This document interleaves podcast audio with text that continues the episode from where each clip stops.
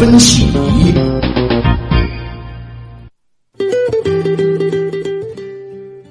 潮流分析仪一起来关注科研新热点。首先来关注的是 3D 打印技术。3D 打印技术和产品呢是开始渐渐被人们所熟知了。那你是否能够想象以活细胞为原材料的 3D 打印呢？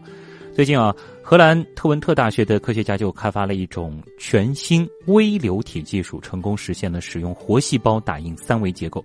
这技术呢是被称为空气微流体技术，它能够在打印材料内捕获活细胞，进而打印产生三 D 的生物构建模块。这些模块乍看之下呢，酷似海绵，实则是充满了活细胞和液体，而且具有与天然组织非常相似的内部结构。值得注意的是啊，这一技术不同此前依赖热量或是紫外线的打印技术，避免了对活细胞的损伤。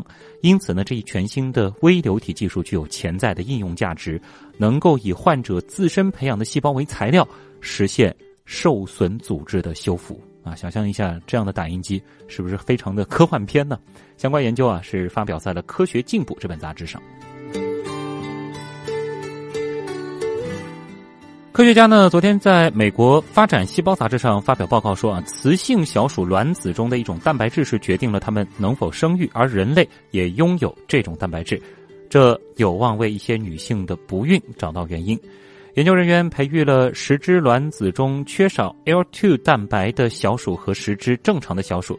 六个月里啊，正常小鼠组呢是共生育了大约六十只鼠仔，而缺少 L2 蛋白的小鼠组则无法生育。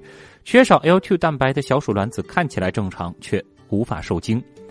研究人员说，临床中许多夫妇所有检查都显示正常，但很难找到不孕的原因。该研究似乎提供了一条新的线索。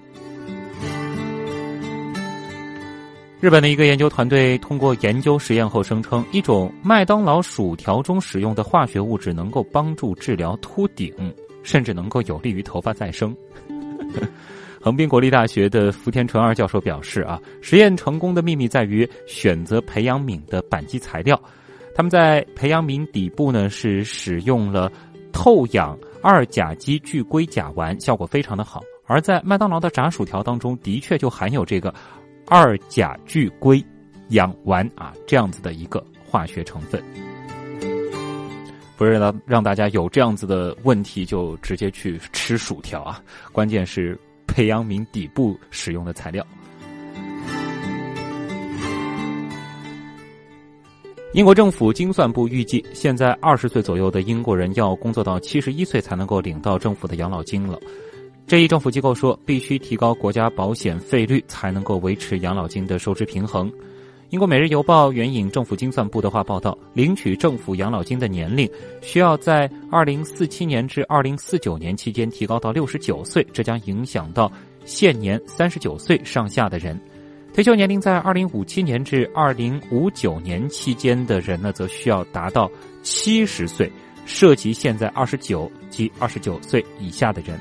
退休年龄在二零六八到二零七零年期间呢，则需要达到七十一岁，这就涉及到了现年二十岁上下的人。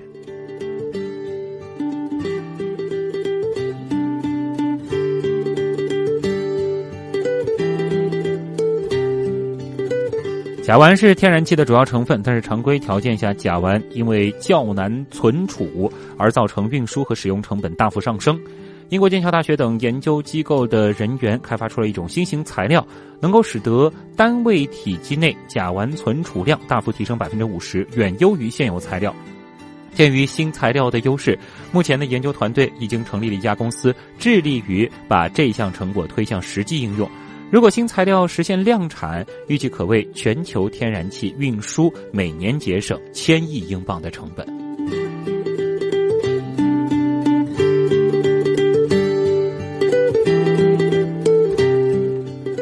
好了，以上就是今天新闻实验室为您准备的全部内容。节目监制音乐评旭东，编辑王威乐奇，我是旭东。明天晚上的同一时间，东广新闻台新闻实验室，我们继续从新闻里边长知识。